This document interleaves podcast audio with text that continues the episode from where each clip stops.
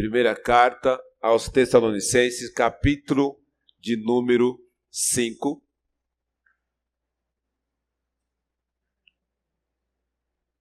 A partir do versículo de número 12.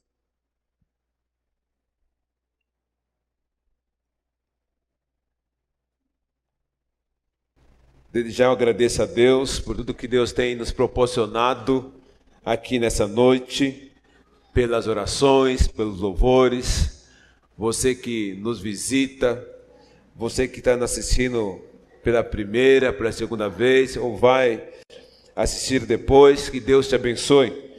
Continue derramando da tua graça, do teu poder e da tua glória.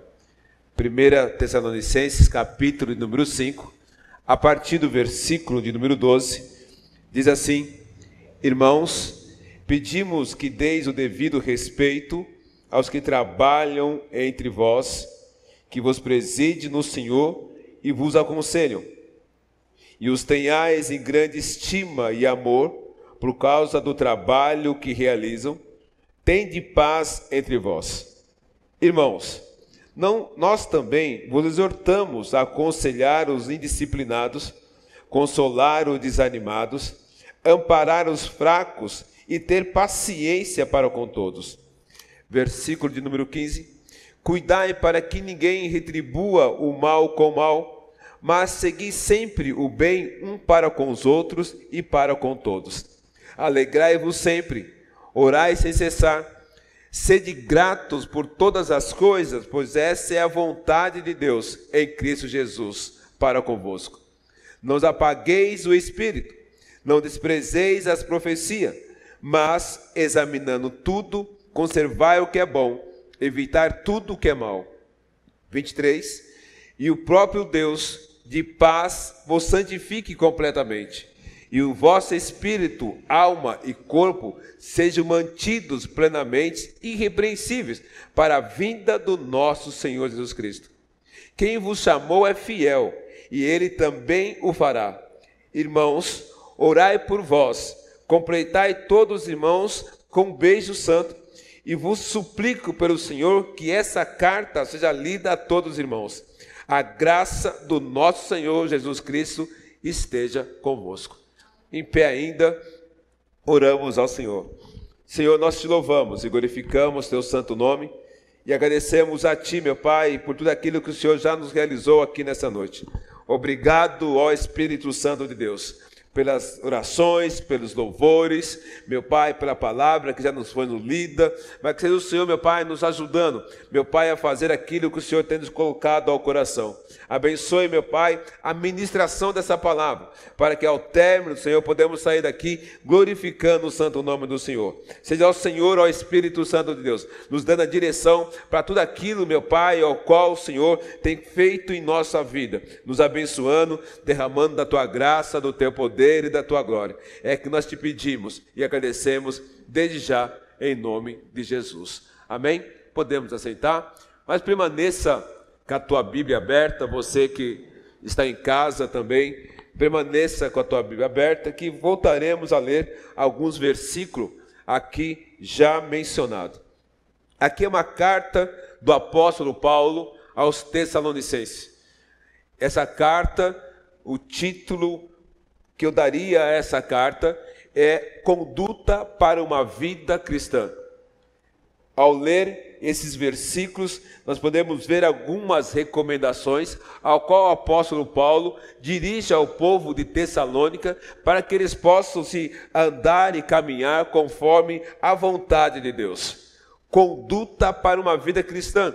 E essa carta não é porque foi escrita há anos, não serve para nós hoje. Essa carta é uma carta atual, a qual nós podemos estar aqui lendo e tomando essa atitude a qual Paulo aqui menciona nessa carta.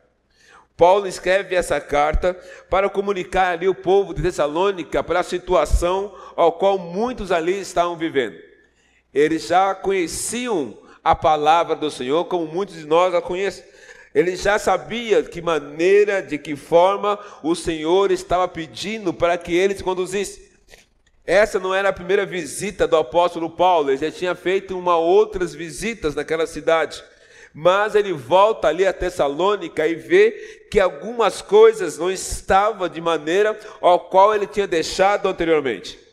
E ele descreve né, essas recomendações para que aqueles que estivessem ali pudessem ter uma conduta de maneira que agradasse a Deus. E isso é para nós também. Quando nós aceitamos o Senhor como o único Salvador da nossa vida, deixamos de tomar algumas atitudes, algumas posturas. Não podemos mais caminhar da maneira ao qual caminhávamos antes. Não podemos fazer algumas coisas ou nada do que fazíamos antes, podemos fazer agora, porque agora nós somos uma nova vida em Cristo Jesus. Nós somos uma nova criatura em Cristo Jesus. As coisas velhas se passaram e tudo se fez o que? Novo. Se está fazendo coisas novas na nossa vida, as coisas velhas já não podem mais nos agradar. E é isso que Paulo descreve nessa carta, dizendo: Olha, povo de Tessalônica, tudo aquilo que ao qual vocês fizeram, tudo aquilo ao qual vocês se prepararam, agora vocês já não podem mais fazer. Por esse motivo, querido, Jesus disse: Pelos frutos conhecerei os falsos profetas. Porque os frutos passados já não agrada mais. Agora os novos frutos serão nova atitude, nova postura e novas condutas. Temos que ter atitudes diferentes, comportamento diferente, porque a sociedade ao qual nós vivemos, eles querem ver Cristo em nós. De que maneira esse povo verá Cristo em nós? Eles começarão a ver Cristo em nós a partir do momento das nossas atitudes ser atitudes corretas que agradam a Deus. Paulo, em todas as suas epístolas, ele reforça os conselhos práticos de uma vida cristã. E todos esses conselhos sempre se afirmam numa vida que agrada a Deus, um relacionamento saudável para com Deus e para com os outros. Como está o nosso relacionamento na nossa sociedade? Como as pessoas estão nos vendo? Quando as pessoas olham para nós, de que maneira elas olham para nós? Será que ela vê né, uma afeição diferente, atitudes diferentes, comportamento diferente? Eu digo isso porque nós estamos vendo muitos escândalos, e às vezes os escândalos ao qual nós vemos têm partido de pessoas que nós menos esperamos. Aqueles que deveriam dar bons exemplos já nos estão dando bons exemplos. Eu digo não é só no meio evangélico, não, na nossa sociedade comum. Quantas coisas têm acontecido que tem nos agradado, que a gente acha e acredita que essa pessoa tem uma certa referência, mas essas pessoas são aquelas que acabam nos dando mais tristeza, mais dor.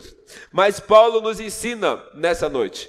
Paulo vai descrever aqui uma conduta para uma vida cristã, um conselho para a vida cristã. E a primeira coisa aqui, com a tua Bíblia aberta, eu creio, está no versículo 12, que diz assim: Irmãos, pedimos que deem os devido respeito aos que trabalham entre vós. O que ele está dizendo aqui? Nós temos que amar os nossos líderes, amar aquelas pessoas que trabalham a nosso favor. Quem são essas pessoas que trabalham ao nosso favor? Falando no contexto de igreja, são os pastores, os líderes das igrejas, nós trabalhamos, nós como pastores, trabalhamos a favor de vocês. De que maneira? Nas intercessões, nas orações, nas visitas, no trato, na comunhão, no partir do pão. São atitudes ao qual nós fazemos para o que? Ajudar aquele que o Senhor tem nos dado em nossa mão, que são a igreja de Cristo nessa terra.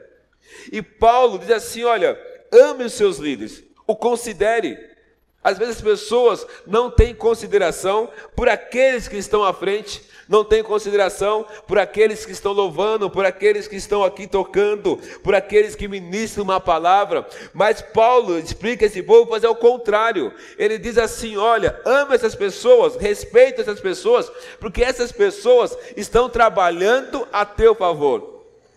Não tem coisas melhores, irmãos, minha irmã que me ouve, você que me assiste, saber que alguém está intercedendo, que alguém está orando, que alguém está visitando.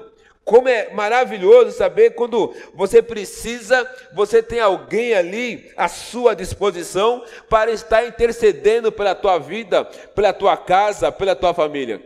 Eu me alegro muito quando as pessoas chegam até mim e dizem assim: Olha, estou orando por você, estou orando pela tua casa, pela tua família. Como isso é maravilhoso! E é maravilhoso mais ainda quando nós sabemos que os nossos líderes estão cuidando de nós. Porque nós, como líderes, daremos conta ao Senhor, ao rebanho ao qual o Senhor tem colocado em nossas mãos. Então, Paulo adverte o povo de Tessalônica, dizendo assim: Olha, respeite ele, ame eles, porque é eles que zelam por quê? Por vós. Querido, não tem coisa melhor, é nós saber respeitar.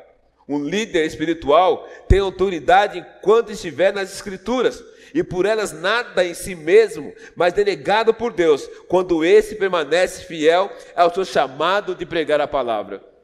Enquanto nós permanecemos fiéis ao Senhor e apregoar a palavra, o Senhor vai nos capacitar, vai nos abençoar, para que nós possamos cuidar daqueles que estão aí às nossas mãos. O problema muitos de hoje é que eles escolhem mestre conforme as suas próprias cobiças e não conforme a vontade de Deus. Paulo adverte também o povo em Tessalônica falando assim: olha, vocês têm escolhido errado. Você tem escolhido pessoas para o seu bem-estar, pessoas para o seu bem gosto. Por que, que estava acontecendo isso? O povo estava afastando de alguns líderes, porque alguns líderes ali estavam cobrando uma postura, uma conduta cristã do povo de Tessalônica. Então eles resolvem procurar outras pessoas para que pudesse haver um afago na sua alma, no teu espírito.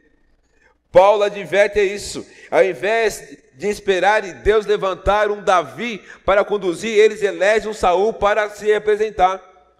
Por que eu uso essas duas maneiras, Davi e Saul? Porque o povo na primeira vez escolheu Saul. Porque Saul era amigo do povo, não que Davi não fosse. Saul era aquele que fazia o que o povo gostava. Saul era aquele que não estava muito preocupado com a situação. E o povo escolhe quem? Saul, ao invés de escolher Davi, porque Davi, quando vem, ele vem para colocar as coisas nos seus devidos lugares. E Paulo traz isso para nós nessa noite, dizendo assim: olha, nós temos que escolher, se o Senhor tem colocado pessoas para nossa liderança, nós temos que obedecer e glorificar e orar para a vida daqueles que estão à frente do trabalho. O amor às lideranças é uma recomendação bíblica do viver cristão. Submeter-se a uma liderança espiritual é um princípio que a palavra estabelece. Mas o que vemos hoje em dia é um movimento contra a liderança em todos os âmbitos da sociedade. Os jovens têm sido mais influenciados. Por isso e por algumas coisas, nós vemos tantas pessoas desrespeitando os pais, desrespeitando professores, desrespeitando o diretor da empresa, desrespeitando aqueles que estão na liderança. Nós estamos vivendo numa sociedade muito triste. Uma sociedade que o Senhor, creio que não tem se agradado. Mas eu creio que em nome de Jesus, o Senhor vai mudar toda a situação. Porque Ele vai levar um povo, levantar um povo forte, que respeita a liderança, que respeita a graça e a misericórdia do nosso Senhor Jesus Cristo. E ele continua no versículo 13, dizendo assim: E os tenhais em grande estima e amor ele continua ainda nesse próprio versículo, por causa do trabalho que realizam, tendo que paz entre vós. Nós temos que viver em paz um para com os outros. O viver cristão está repleto de busca pela unidade. E não existe unidade sem paz. Buscar a paz e convívio deve ser um alvo para o cristão. O que mais vemos são coisas que desagradam a Deus.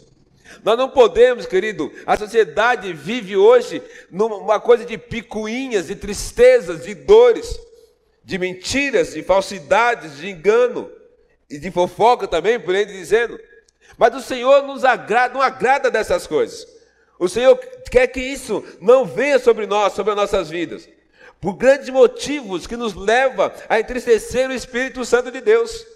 O Senhor quer que nos liberte dessas coisas. Nós somos um povo ao qual o Senhor tem nos dirigido, tem nos capacitado. Nós somos um povo ao qual o Senhor quer ver diferença. As pessoas que Ele tem que olhar para nós e ver diferença a cada dia. A roupa hoje não causa mais isso. Porque tempos atrás usavas uma, algumas roupas, algumas vestimentas, que as pessoas olhavam e diziam assim: olha, lá vai um crente, lá vai um cristão, aquele vai para a igreja. Hoje isso já não é mais, a roupa hoje já não se fala por si próprio. O que se fala por si próprio é a conduta de cada um no meio desse povo. O que fala por si próprio é o seu comportamento, a sua atitude. E hoje as coisas se tornam mais difíceis, porque agora também as pessoas começam a olhar para nós. É pelo nosso olhar que as pessoas vão ver o que nós somos também. Porque não podemos falar mais. Está difícil falar por causa das máscaras qual nós estamos usando. Mas o nosso comportamento, a nossa conduta, tem que agradar a Deus. E se agrada a Deus, modifica aquele que está próximo de nós.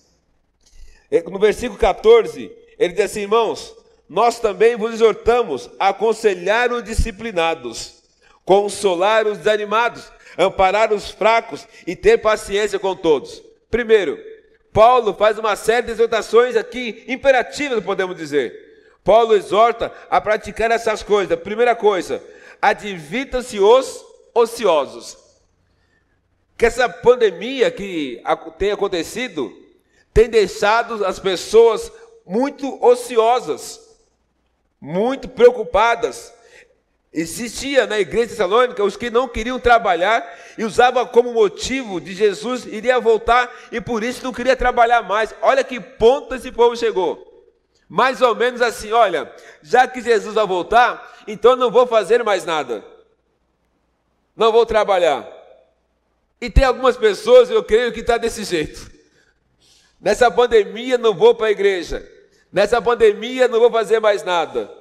Nessa pandemia, ah, vai que aconteça alguma coisa. Desculpa, meus irmãos, minhas irmãs que me ouvem nessa noite. O Senhor quer que nós continuamos a fazer aquilo que Ele mandou sempre fazer: adorar e glorificar o santo nome do Senhor. Independente da situação ao qual nós estamos vivendo, pessoas é, preguiçosas, pessoas que dão mau testemunho, não agrada a Deus dão desculpa para não orar, dão desculpa para não glorificar, dão desculpa e às vezes acaba colocando desculpa em outras pessoas. Mas o culpado, querido, somos nós mesmos. Somos nós que deixamos de fazer o trabalho ao qual nós temos que fazer. O trabalho é uma forma de testemunho público. E Paulo deixa claro que esses que trazem o mau testemunho, a esse respeito, deveriam ser advertidos pela igreja.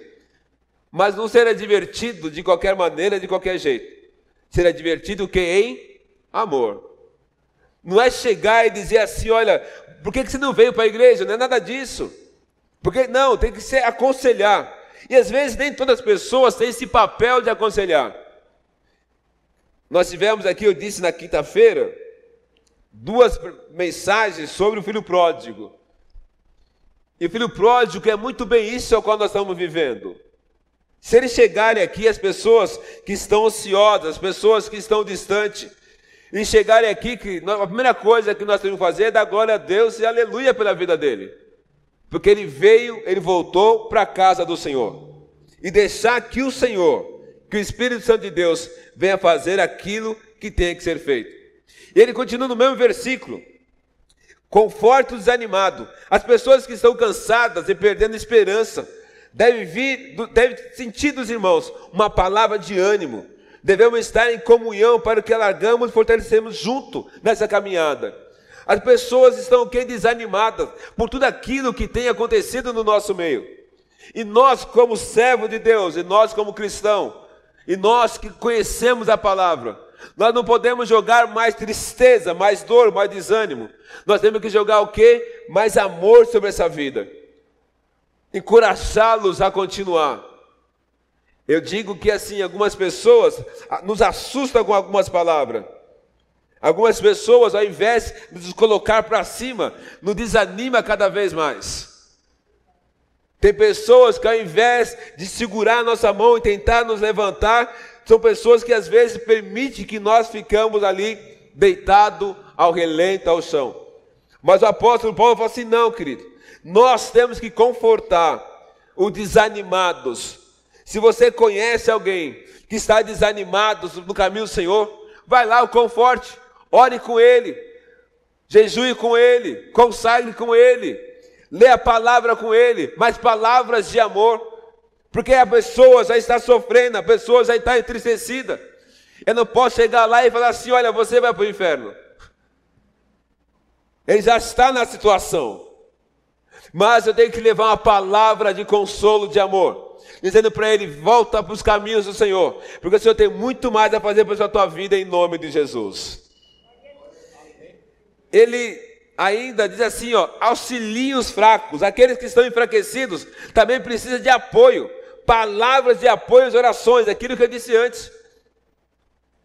Palavra de consolo e oração, irmãos. Não tem coisa melhor. Quando alguém está fraco, você se aproximar dele. Hoje nem tanto, podemos nos aproximar. Mas apenas tocar no ombro e orar por ele. Esse deu um conforto espiritual. Eu creio que muitos de vocês já sentiram isso. Você está ajoelhado aqui, assentado, entristecido, e Deus levanta alguém e pede para colocar a mão no ombro, e aí essa pessoa começa a orar por você, e você começa a buscar força, buscar força aonde não tem. E aqui Paulo fala assim: olha, faça isso, auxilie os fracos. De que maneira? Orando com ele. Nós temos que voltar a ter esse hábito, nós temos que voltar a ter esse amor para com o próximo. Seja paciente com todos. Cuidado com a seleção de pessoas. Tem pessoas que gostam de selecionar com quem quer conviver. Isso não é papel do cristão. Nós temos que amar o próximo. Amar o próximo como a ti mesmo. Se eu não amo o próximo, não estou me amando. Eu não posso. Aqui nós sabemos que para Deus, Deus não faz acepção de pessoas. Para Deus todos são o quê? Iguais. Para Deus todos são iguais, querido. Ele não está preocupado com a cor da pele, com a cor de, dos olhos, com a altura, ele não está preocupado com nada disso. Quando Deus olha para nós, ele olha de uma maneira homogênea, que todos são iguais. E qual é o objetivo do Pai? Que todos vão ter um encontro com Deus. Então, por que que nós, como cristão, queremos fazer acepção de pessoas? Não podemos. Deus não se agrada dessas coisas. Deus não se agrada, porque esse irmão, essa irmã que está do seu lado aqui nessa noite, eles têm o mesmo objetivo: ir para o céu. Amém, querido? Eu sei que às vezes é difícil, e às vezes se torna mais fácil dentro da igreja, e fora da igreja às vezes se torna um pouquinho mais difícil. Mas essas pessoas que nos vê do lado de fora, elas têm que olhar para nós de maneira diferente. Eu digo que no meu trabalho, eu tenho um relacionamento com todos, desde as das senhoras que faz a manutenção até o diretor. Não tem acepção de pessoas. Não podemos ter diferença. Tem algumas pessoas que não, que, que gostam de separar, como diz o povo, de peneirar. Cuidado com essa peneira. Às vezes as pessoas podem ir junto nessa peneirada também. No versículo 15, e diz assim, ó: "Cuidai para que ninguém retribua o mal com, né, o mal com o mal, mas segui sempre bem um para com os outros e para com todos. Não retribua o mal com o mal, não sejais vingativo. Se alguém te prejudicou, ame ele e ore por ele." Coisa louca que Paulo pede aqui, né?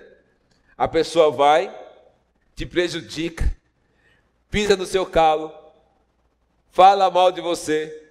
Como diz aqui o ditado popular, te dá uma rasteira no trabalho. E aí você tem que chegar em casa, dobrar o joelho e orar por ele. Para esse povo aí fora é uma loucura isso.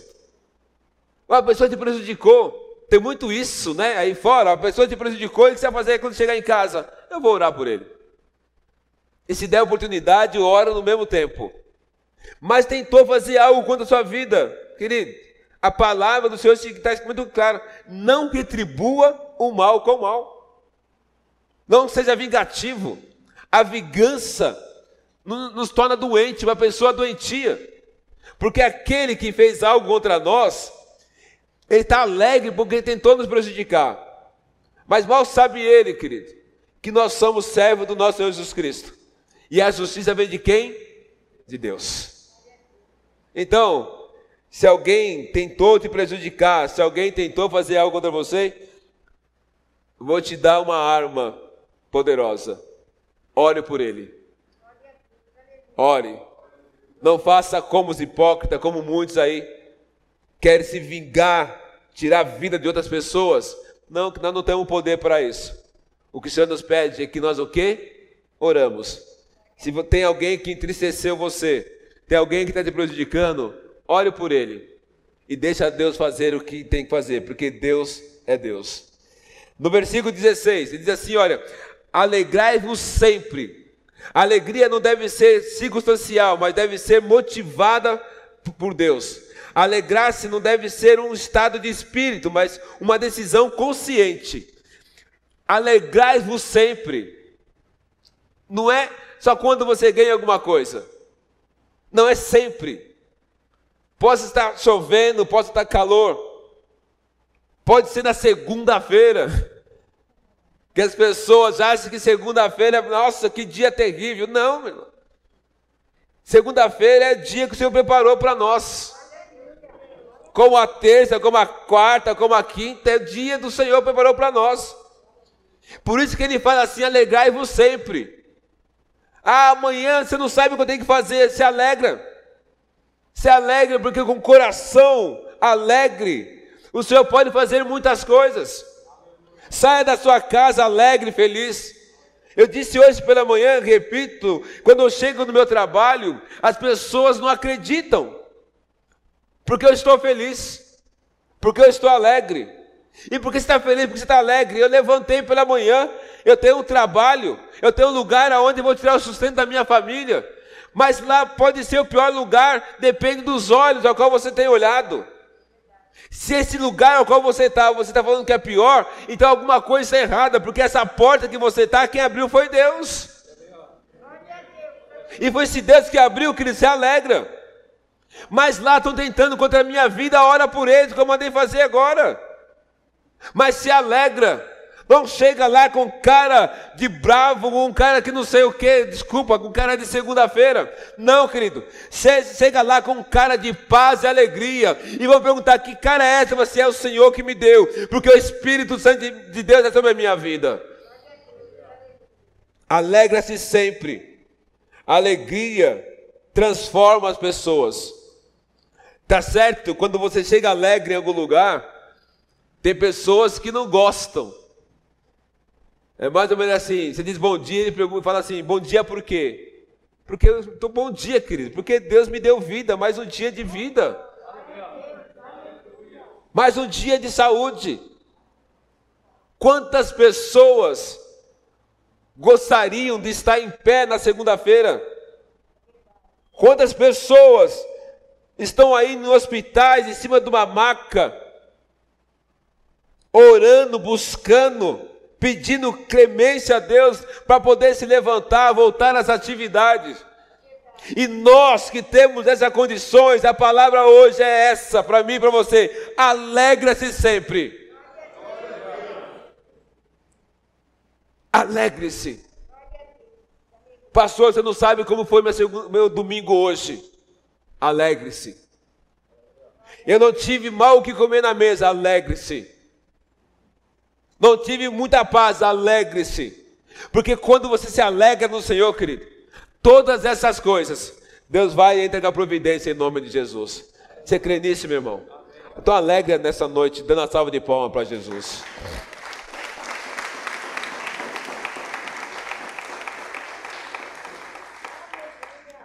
É que tem algumas pessoas que gostam, que só se alegra quando recebe alguma coisa. Você está recebendo todo dia. Eu recebo todo dia. Você tem recebido todo dia. Às vezes as pessoas querem se alegrar quando recebem alguma coisa palpável. Quando ganha, ganhar presente é muito bom, é ótimo, é maravilhoso. Mas também, querido, ter paz de espírito também é algo, algo maravilhoso. Ter a presença de Deus na nossa vida é coisa que não tem preço que pague isso. E ele continua no versículo 17: Orai sem cessar. Quer ter uma vida? Ora sem cessar. Não esperar chegar o domingo, como alguns fazem. Não. É de domingo a domingo. De segunda a segunda é de manhã, à tarde e à noite. Nós temos que voltar a ter esse hábito de conduta, porque ele fala aqui, olha, orar sem cessar, mais ou assim, orar de maneira o quê? Contínua. Às vezes as pessoas falam que assim, que eu tenho, sou meio louco, né? Porque a oportunidade que eu tenho, eu estou orando. Estou no carro, põe o louvor, estou orando. E agora não ando tanto de ônibus como andava antes, mas no ônibus também estava orando. Ele fala para fazer isso, querido. E a oração transforma. Eu já tive muito exemplo disso e creio que vocês também já tiveram muito exemplo. Você sai da tua casa orando, quando preocupado o que vai enfrentar.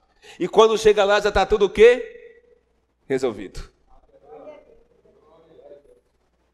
Tudo pronto. Quantas vezes eu tinha que enfrentar tal situações? Com medo. Aí você sai já, você mal dorme, vai orando, acorda, vai orando. E diz, Senhor, vai à frente, vai orando. Mas também não é só orar quando vai enfrentar situações, ele fala assim, é de maneira contínua.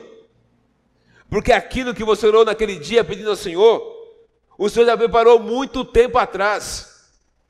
O que aconteceu é só a confirmação dele. Acontece que as pessoas, não que Deus não vai fazer.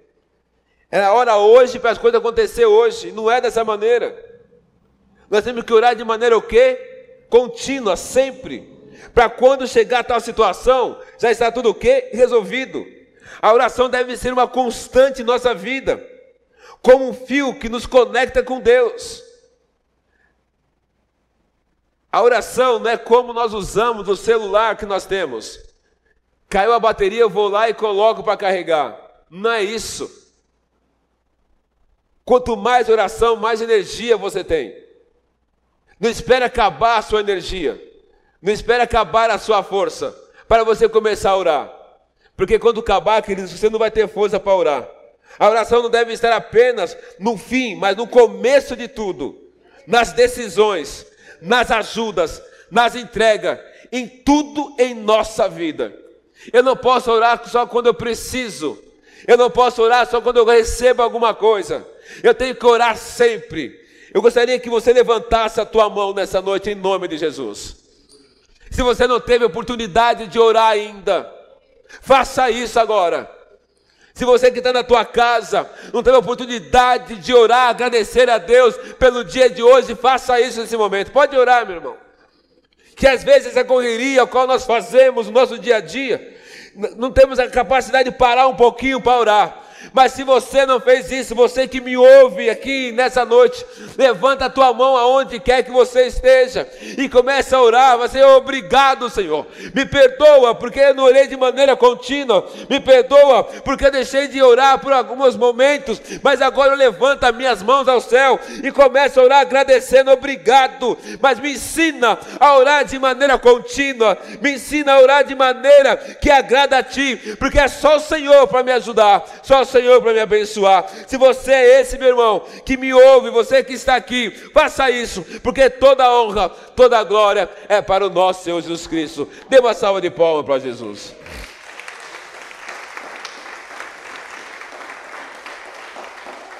Aleluia. Quando a gente ora, eu creio que a gente se sente mais leve.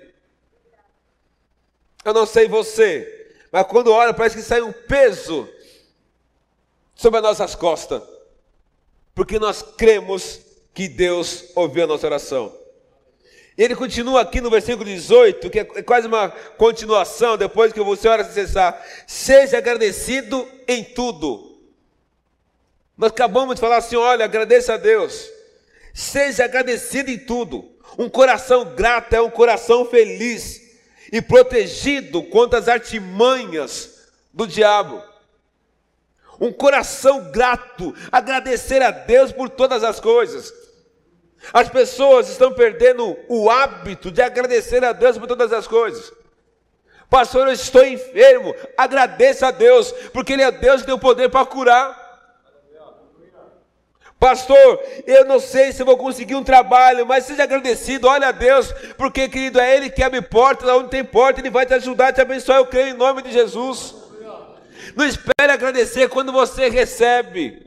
Não espere agradecer quando você está na tua mão, quando você consegue, não. Agradeça a Deus. Fala, Senhor, eu não sei se amanhã eu vou conseguir emprego, mas desde já eu agradeço, mesmo sem emprego, o Senhor tem cuidado de mim. Senhor, eu não sei se essas dores, essa enfermidade, eu não sei na minha família, mas eu sei, eu agradeço a Ti, Senhor, porque com problemas da minha casa, com família, com enfermidade, o Senhor tem cuidado de mim. Você tem motivo para agradecer essa noite? Então agradeça. Levanta a tua mão e agradeça. Se você tem motivo para agradecer essa noite, Alamanara Soma e canta. Se você tem motivo para agradecer essa noite, agradeça, meu irmão. Agradeça. Porque daqui a pouco nós iremos embora e você nem abriu a tua boca, não levantou a tua mão para agradecer. Você está aqui essa noite, agradeça a Deus. Você chegou aqui nessa noite, agradeça a Deus. Você está aqui nesse espaço, agradeça a Deus. Você que está na tua casa, agradeça a Deus por ter uma casa, um lugar para morar e glorificar o santo nome do Senhor. Aleluia. Graças te damos, Senhor. Aleluia. No versículo 19, ele diz assim: Não apagueis o espírito. É interessante que o Espírito Santo de Deus tem falado aqui nesse lugar. E muito. E creio também que tem falado na tua vida. Mas ele, o apóstolo Paulo, ele fala assim: não apaguei o espírito, dizendo assim: olha, tenha discernimento, tenha sabedoria, tenha sensibilidade. Quando o Senhor fala, o Senhor falou aqui desde a primeira oração, desde a leitura da palavra. O Senhor aqui já falou na oração do dizimista e ofertante. Tem falado nos louvores, irmãos. Às vezes a pessoa fica tão desatenta que Deus já te deu a resposta que você precisa na leitura da palavra inicial, na oração. Às vezes a pessoa está esperando chegar ao final do culto para que Deus fale com ele, mas Deus já falou desde o começo. Deus tem te dado a resposta desde o começo.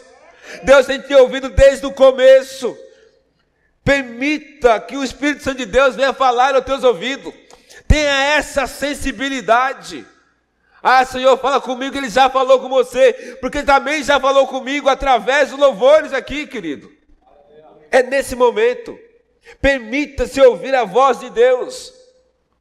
Tenha isso no teu coração. Tenha essa vontade, esse desejo.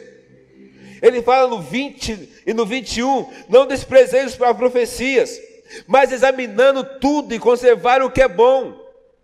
Você não precisa, me desculpa se tem alguém que tem esse hábito de ir atrás de pessoas para receber profecias. Meu irmão, minha irmã, a tua profecia está aqui, ó, a palavra de Deus.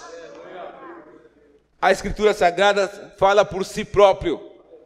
Um joelho dobrado fala por si próprio. Um clamor a Deus fala por si próprio. Às vezes as pessoas saem correndo desesperadas e querendo que alguém fale alguma coisa. Mas, querido, venha louvar o Senhor, mas quando você vier para cá, venha com o coração limpo, com os ouvidos atentos, para que o Senhor venha falar ao teu coração.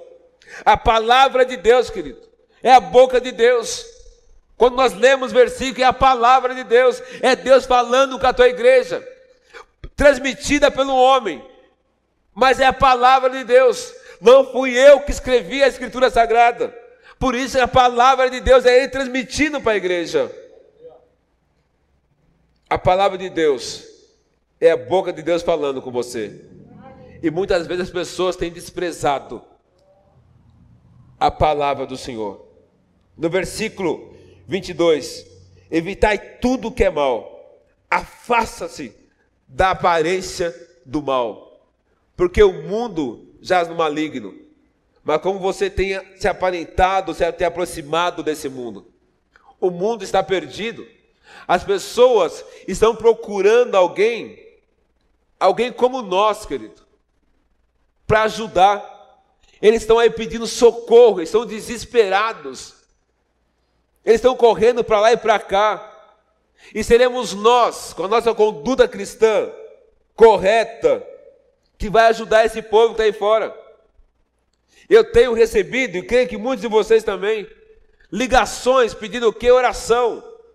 E são pessoas que não são evangélicas, são pessoas que não são cristãs, que têm outras religiões, outras seitas, pedindo oração. Vira e mexe, eu recebo recados no trabalho. Vai ter culto na tua igreja, vai, ora por mim. Eles aprenderam até a falar, ora por mim. Que era algo só nosso. Por quê? Eles estão vendo que o caminho, nós temos o caminho, que é levar esse povo a Cristo Jesus. E será de que maneira? Eu e você. Nós precisamos tomar cuidado, porque às vezes a nossa conduta ele afastar muita gente. Mas aqui, olha, só que nós, queridos, temos que se afastar da aparência do mal. Diz muito claro: evitar tudo o que é mal. Mas tem algumas pessoas que gostam, né, de se envolver com as coisas que não agradam a Deus. Mais ou menos assim: tem confusão ali, ele cai para dentro, como diz o ditado. E não é para apartar. Irmãos, nós somos aquele que o Senhor escolheu para uma grande seara nessa terra. Você foi escolhido por Deus. Você foi escolhida por Deus. Você é aquele que vai transformar muita gente ainda em nome de Jesus. E eu creio que cada um de nós iremos, iremos levar muita gente para o céu. Se você não pensou isso, comece a pensar. No versículo 23 e 24 diz assim: E o próprio Deus de paz vos santifique completamente, e o vosso espírito, alma e corpo sejam mantidos plenamente irrepreensíveis para a vinda do nosso Senhor Jesus Cristo, que vos chamou é fiel, e ele também o fará. A obra pertence ao Senhor, e tudo ele fará. Deus nos chama para fazer algo que só ele é capaz de fazer. Viva para Cristo e Cristo vive em você. Ele morreu na cruz para fazer isso. Ele não morreu por uma religião cheia de regras, mas ele morreu por um padrão de santidade e de conduta cristã. E quem está envolvido nisso? Eu e você. E quem está envolvido nisso, nessa situação? Cada um de nós. Querido, quanto mais distante do plano de Deus, do padrão de Deus, mais distante nós deixaremos de trazer pessoas para Cristo. De 25 a 28, ele diz assim: Irmãos, orai por nós, cumprimentai todos os irmãos com um beijo santo. E vos suplico pelo Senhor que essa carta seja lida a todos os irmãos, e a graça do nosso Senhor Jesus Cristo esteja conosco. A igreja deve caminhar sob a bênção de Deus. A igreja deve ser um lugar que as pessoas querem vir. A igreja deve ser um lugar que as pessoas querem estar aqui com alegria no coração. Que, de que maneira essas pessoas que não conhecem o lugar aonde nós? A igreja está certo que a igreja somos nós. As pessoas têm que gostar de vir aonde nós aqui estamos adorando ao Senhor. Mas de que maneira? Com a nossa conduta. Para evitar algumas falas que as pessoas falam assim: olha, se esse é crente, eu não quero ser. Porque tem alguns que realmente têm deixado a desejar. Por isso que as pessoas não vêm. Mas, querido, eu creio que pelo poder do Espírito Santo de Deus, que o Senhor vai nos dar capacidade. Ele no 25 em 13 ele vai assim: "Irmãos, orai por nós". Paulo, além de mandar a carta para ele, pede uma recomendação: "Ora por nós". O que você tem feito? Será que você tem orado pelo teu próximo? Tem orado de maneira que agrada a Deus? Ele diz assim: ó, cumprimentai todos os irmãos com um beijo santo. Tá certo que nós estamos num momento que nós mal podemos, né, nos cumprimentar.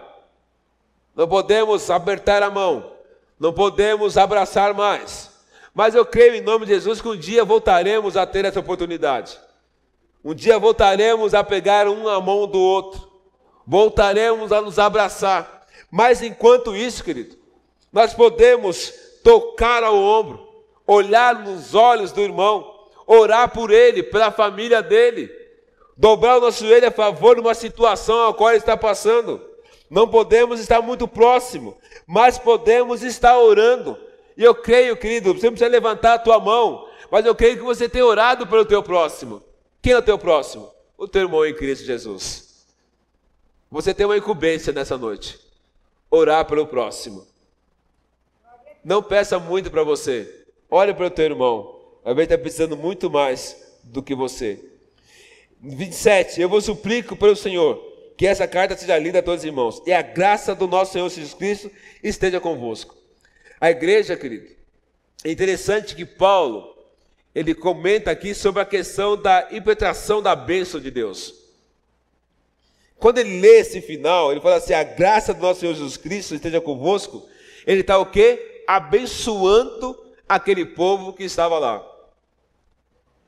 E eu comecei a entender aqui o seguinte: a bênção apostólica, a qual nós fazemos no final, a bênção apostólica, a, o que acontece quando nós abençoamos, quando damos a impetração, quando você estende a tua mão assim, para receber, ele está dizendo o seguinte: olha, Deus vai fazer algo sobre a tua vida. A interpretação apostólica, para alguns parece que é algo comum. Não levanta a mão, não fica de pé. Tá certo tem casos e casos. Ou enquanto nós estamos tá fazendo aqui a interpretação apostólica, alguns já estão indo embora. Já estão conversando, já estão batendo papo, perde a bênção. Paulo diz aqui, olha no final, que a graça de nosso Jesus Cristo esteja com, com todos, convosco. Ele está dizendo assim: olha, enquanto você permanecer, a graça de Deus está sobre a tua vida. Enquanto você permanecer firme, as mãos do Senhor está sobre a tua vida. E quando você permanecer firme, a graça e a misericórdia do Senhor está sobre a tua vida. Então, meu irmão, minha irmã, receba a bênção apostólica do Senhor sobre a tua vida, sobre a tua casa. E quando você estende a mão, diz assim: Olha, estou te abençoando. Não tem coisa melhor ser abençoado pela graça e a misericórdia do Senhor. Deus deve sustentar o teu povo e procede dele a mesma bênção. Mas da onde vem? A bênção apostólica pode vir até do homem. Mas, querido, é o Espírito Santo de Deus que abençoa a cada dia, em nome de Jesus.